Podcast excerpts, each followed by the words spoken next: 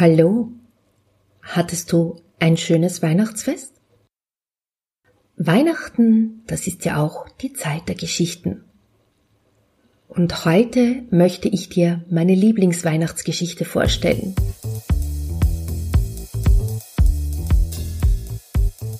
Hallo und herzlich willkommen bei Ausgelassen Leben, deinem Podcast für Ausgeglichenheit, Gelassenheit und Lebenslust.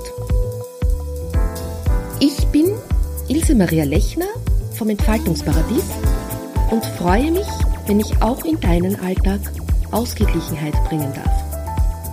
Lass uns den Herausforderungen des Alltags gemeinsam, gelassen und mit Lebenslust begegnen.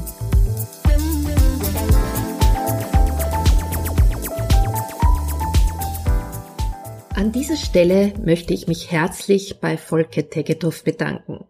Er ist der Urheber dieser Geschichte und hat mir die Erlaubnis erteilt, sie heute vorzulesen. Die Geschichte ist aus dem Buch Kräutermärchen und es geht um den Rosmarin. Und trotzdem passt sie wunderbar zu Weihnachten.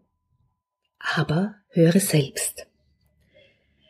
An einer unscheinbaren Straße, irgendwo im Heiligen Land, wuchsen an einer Stelle ein Dornbusch, ein Rosenstrauch und ein Rosmarin. Der Dornbusch war sehr stolz auf seine Kraft. Immerhin hatte er schon so manchem Reiter und Wanderer heimlich ein Loch ins Kleid gerissen. Kennt ihr die Geschichte? So begannen seine stundenlangen Prahlereien.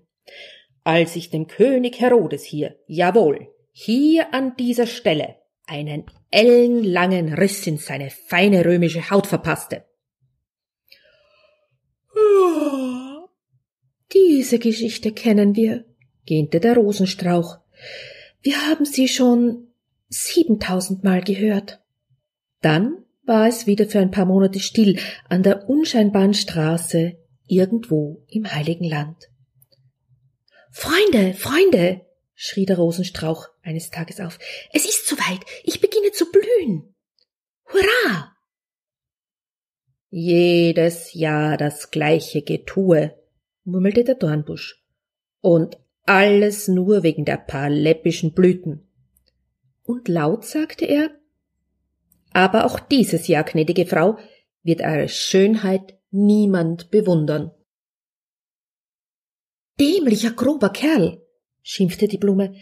Meine Verwandten erblühen an allen Königshöfen der Welt.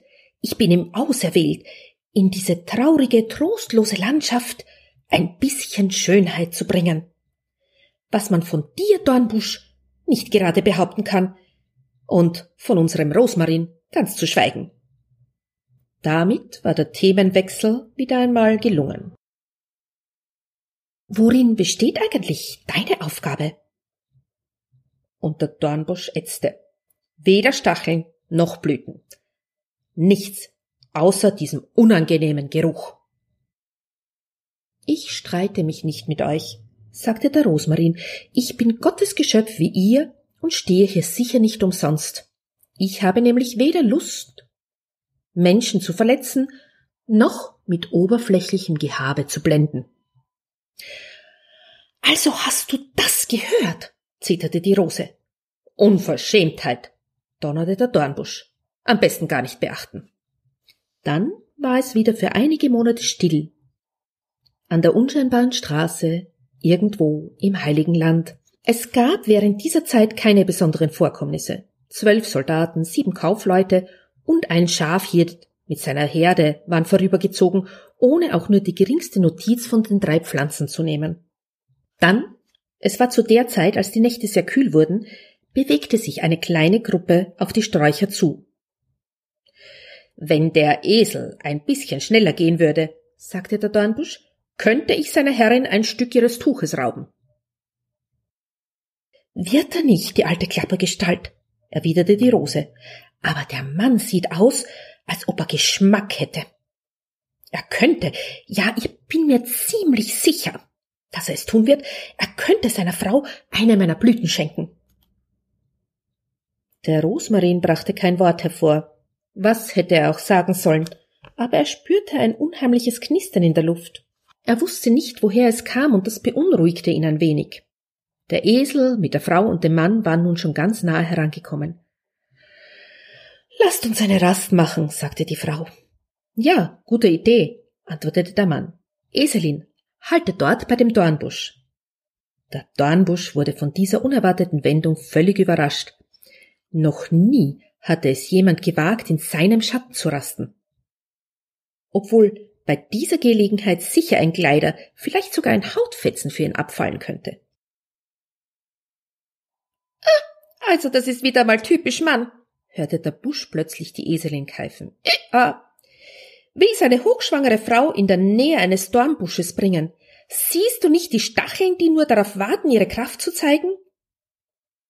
Noch bevor der Dornbusch auf die Eselin losschimpfen konnte, sagte die Frau, die Eselin hat recht. Josef, sieh doch nur, den Rosenstrauch. Wie schön er blüht. Lass uns dort ausruhen. Seid ihr bei Trost? schrie die Eselin. Soll das Kind schon im Mutterleib von vergänglicher Schönheit geblendet werden? Wenn ihr glaubt, ich schlepp mich den ganzen Tag mit euch ab, um unter einem Rosenstrauch alle Viere von mir zu strecken, irrt ihr euch. Von dir war auch nicht die Rede, Eselin, sagte Josef ruhig. Also halt an. Hier rasten wir. Rose und Dornbusch waren von dem Wortwechsel so überrascht, dass es ihnen die Sprache verschlug. Ich denke nicht daran. Ah, sagte die Eselin. Dort vorne liegt das Goldrichtige für uns drei. Ein Rosmarinstrauch.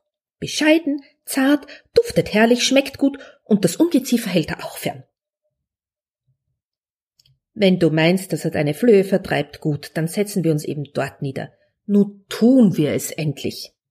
Die Eselin galoppierte am Dornbusch und am Rosenstrauch vorbei zum Rosmarin. Maria stieg ab und machte es sich neben dem Strauch gemütlich. Du hattest recht, Eselin, lobte Maria. Dieser Strauch ist wunderschön und wie er duftet. Dornbusch und Rosenstrauch waren sprachlos. Keiner konnte sein eigenes Schicksal fassen. Naja, die Ausländer. Was soll man da machen? fand der Dornbusch. Ohne Geschmack und Würde, sehr gewöhnliches Volk, pflichtete ihm die Rose bei. Nur der Rosmarin schwieg. Das Knistern in der Luft und seine Aufregung schnürten ihm fast den Atem ab. Ja, manchmal soll man auch Eseln glauben, lachte Josef und streckte sich der Länge nach hin. Die Eselin verschlang inzwischen schmatzend die köstlichen festen Rosmarinblätter, und der Rosmarin ließ es sich gern gefallen. Ja, er war sogar so stolz drauf. Und als Maria sagte, Josef solle doch ihren blauen Mantel über den Strauch hängen, damit er mehr Schatten gebe, wurde das Knistern, das in der Luft lag, beinahe unerträglich für den Rosmarin. So saßen sie fast zwei Stunden.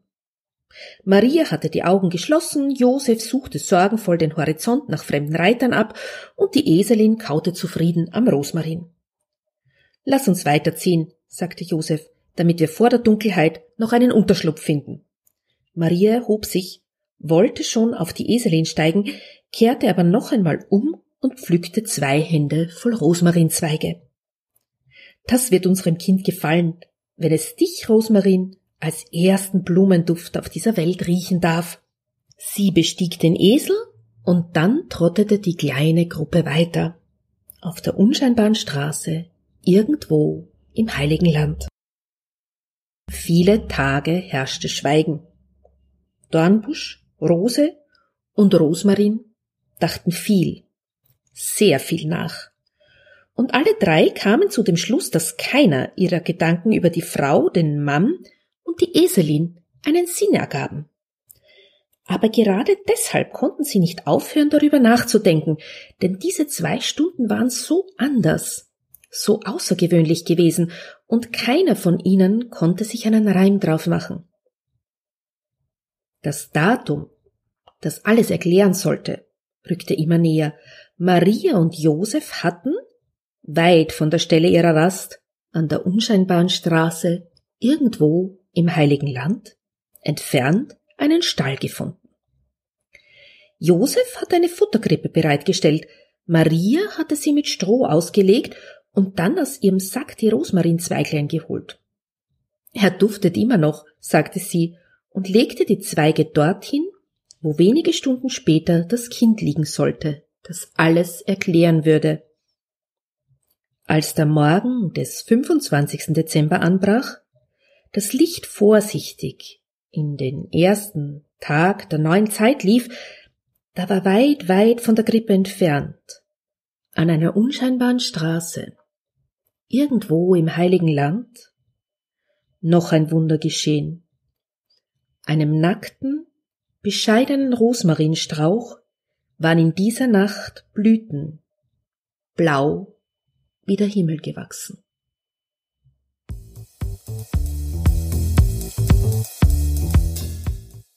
Ich wünsche dir wunderschöne Weihnachtsfeiertage und einen guten Rutsch ins neue Jahr.